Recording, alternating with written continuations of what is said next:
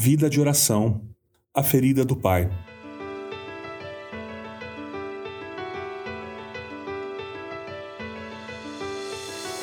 As palavras finais do Antigo Testamento são sobre João Batista. Malaquias 4, verso 6.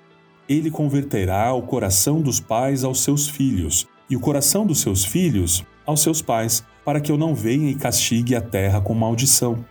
Nós tendemos a pensar nas pessoas em uma variedade de categorias. Por exemplo, gênero, raça, faixa de renda, educação, nacionalidade, partido político, estado civil e assim por diante.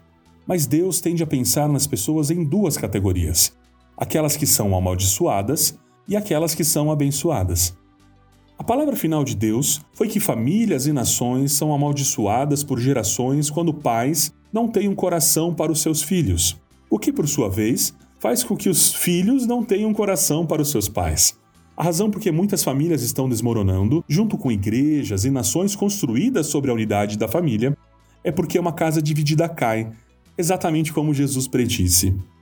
Como nós temos três tipos de pais, as pessoas podem ter três diferentes tipos de feridas de pai.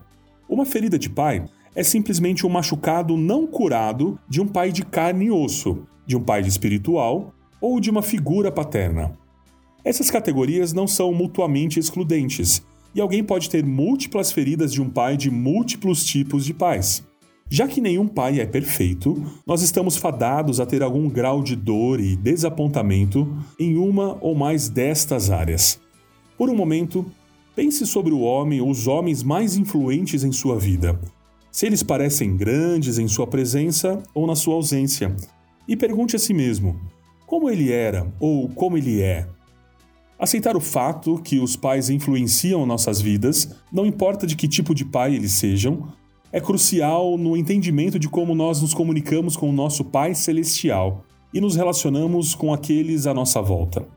Quando nós não lidamos com as falhas em nossos relacionamentos com os nossos pais terrenos, nós gastamos as nossas vidas inteiras tentando evitar cometer os mesmos erros em nossos relacionamentos. Mas no processo, nós nos tornamos tão fixados nos problemas que repetimos ao invés de encontrar cura para eles em oração. A ferida do pai explica vários entendimentos errados sobre Deus Pai, na medida que cada um é uma projeção ou uma rejeição de um homem sobre o Pai que está no céu. Este pensamento é completamente invertido.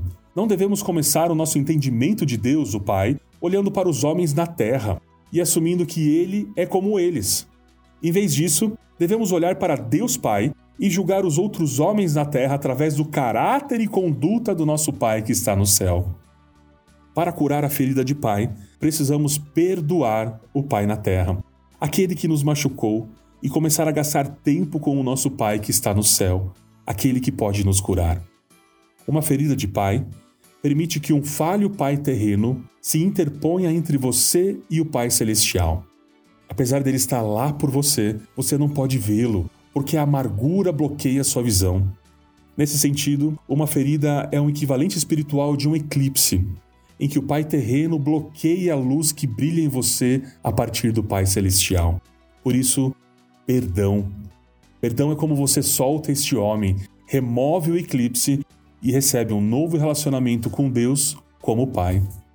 Na cruz, uma das sete palavras finais de Jesus foi: Por que me desamparaste? Naquele momento, Jesus tomou o seu lugar. Naquele momento, Jesus tomou sobre si mesmo todo o seu pecado e o Filho de Deus foi abandonado. Jesus Cristo foi orfanado para que você pudesse ser adotado por um pai que jamais abandonará ou orfanará. O mais seguro relacionamento em toda a eternidade é entre Deus, o Pai, e você, seu filho.